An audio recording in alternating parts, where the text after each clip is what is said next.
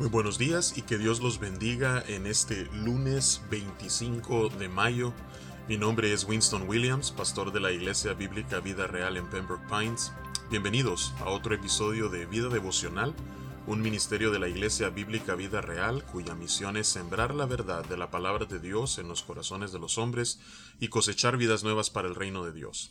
Para más información puedes visitar nuestra página web www.ibvidareal.org o seguirnos en Facebook en nuestra página arroba ibvidareal.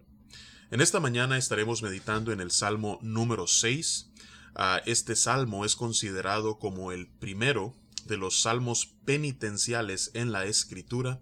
Los salmos penitenciales son aquellos en los cuales Dios pareciera estar disciplinando al salmista eh, por alguna acción que éste cometió. Así es que en este Salmo de David de solamente 10 versículos, eh, eso es precisamente a lo que parece estar ocurriendo en la vida del rey de Israel.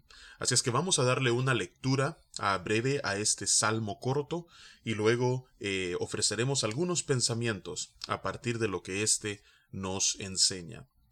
Escribe David. Jehová, no me reprendas en tu enojo, ni me castigues con tu ira. Ten misericordia de mí, oh Jehová, porque estoy enfermo. Sáname, oh Jehová, porque mis huesos se estremecen. Mi alma también está muy turbada, y tú, Jehová, ¿hasta cuándo? Vuélvete, oh Jehová, libra mi alma, sálvame por tu misericordia, porque en la muerte no hay memoria de ti, en el Seol, ¿quién te alabará? Me he consumido a fuerza de gemir, todas las noches inundo de llanto mi lecho, riego mi cama con mis lágrimas, mis ojos están cansados de sufrir, se han envejecido a causa de todos mis angustiadores. Apartaos de mí, todos los hacedores de iniquidad, porque Jehová ha oído la voz de mi lloro, Jehová ha oído mi ruego, ha recibido Jehová mi oración se avergonzarán y se turbarán mucho todos mis enemigos, se volverán y serán avergonzados de repente. Que Dios bendiga su palabra en esta mañana. Vemos nosotros eh, en los primeros cinco versículos que David eh, se está lamentando por la disciplina que está recibiendo ah, y por eso clama y, le pide que no lo reprenda, que no lo castigue.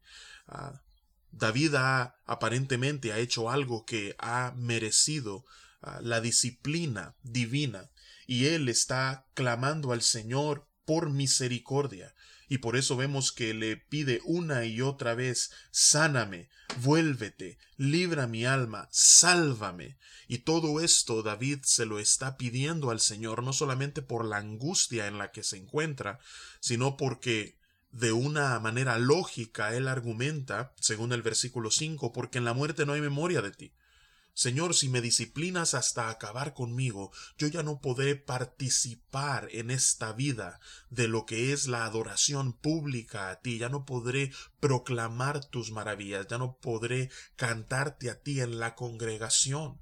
Así es que, Señor, líbrame, sálvame, porque una vez yo descienda al lugar de los muertos, al Seol, ¿cómo he de alabarte en vida? Así es que eso es lo que David está pidiéndole al Señor. Y en los versículos 6 al 7 vemos cuál es la condición en la que David se encuentra, no solamente física, sino que emocional. Dice David, me he consumido por mi gemir. Todas las noches inundo de llanto mi lecho, riego mi cama con mis lágrimas, y sus ojos de tanto sufrir se han gastado, se han envejecido a causa de todos aquellos que angustian la vida de David como parte de la disciplina que Dios está ejecutando, aplicando al salmista. ¿Cuántas veces tú te has sentido quizás en noches largas como que tu cuerpo está siendo consumido a causa de tu gemir, a causa de tu clamor, a causa de tu queja. Dice David que todas las noches sus lágrimas no se detienen. creo que muchos de nosotros podríamos identificarnos con lo que David está sintiendo en este Salmo número 6. Y creo que muchos de nosotros en ocasiones hemos clamado y le hemos hecho la misma pregunta al Señor, tú Jehová, ¿hasta cuándo? ¿Hasta cuándo? Pero como vemos en muchos de los salmos, aunque comienza con un tono de lamento, poco a poco, a medida a través de la oración, el corazón del salmista está siendo afianzado y fortalecido, se va transformando ese lamento en una confianza plena en Dios. Y eso es lo que ocurre en este salmo, porque en los versículos del 8 al 10, David, ya con una convicción de que Dios le escucharía y le liberaría. Él dice, apartaos de mí, todos los hacedores de iniquidad. ¿Por qué? Porque Jehová ha oído la voz de mi lloro, Jehová ha oído mi ruego, ha recibido mi oración. Así es que el resultado será que todos aquellos que se han declarado como enemigos de David serán avergonzados, serán turbados de repente.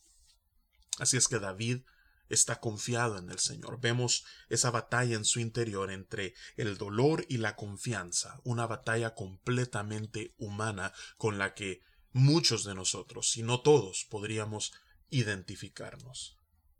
Ahora, no debemos olvidar lo que la palabra de Dios nos enseña, no solamente en Job capítulo 5, sino que en Proverbios capítulo 3, acerca de no menospreciar la disciplina del Señor ni desmayar cuando seamos reprendidos por Él. Porque si Él nos está disciplinando, eso quiere decir no solamente que nos ama, sino que además nosotros somos sus hijos. En la carta a los Hebreos, en el capítulo 12, versículo 11, leemos, es verdad que ninguna disciplina al presente parece ser causa de gozo, sino de tristeza, tal como vemos en la vida de David en este salmo. Pero, dice el escritor a los Hebreos, después da fruto apacible de justicia a los que en ella han sido ejercitados.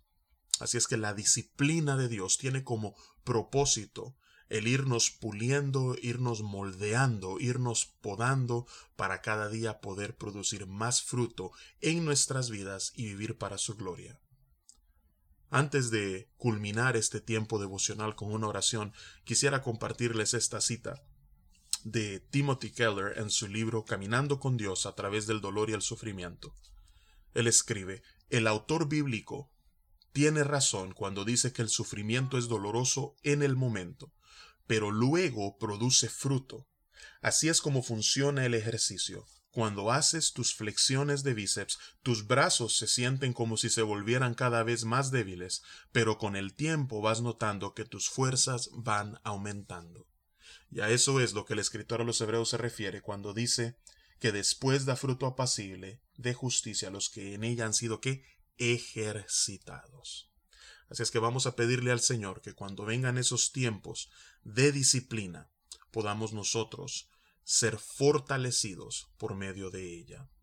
Señor, venimos ante tu presencia en esta mañana, en primer lugar dándote las gracias porque en tu palabra vemos nosotros que nuestro sufrimiento y nuestra aflicción, que en ocasiones es producida por tu disciplina en nuestras vidas, no solamente es natural y normal en la vida de tus hijos, porque tú nos amas, sino que además produce un fruto apacible, fortalece nuestra fe y hace que vivamos vidas para tu gloria. Así es que, Señor, en el nombre de Jesús, te pido que cuando tú estés Trabajando en nosotros, aplicando disciplina, que podamos resistir y que podamos confiar, de manera de que nuestra convicción esté anclada en el hecho de que tú eres nuestro Padre Celestial que nos ama y por tanto está haciendo todo en nuestras vidas por nuestro bien.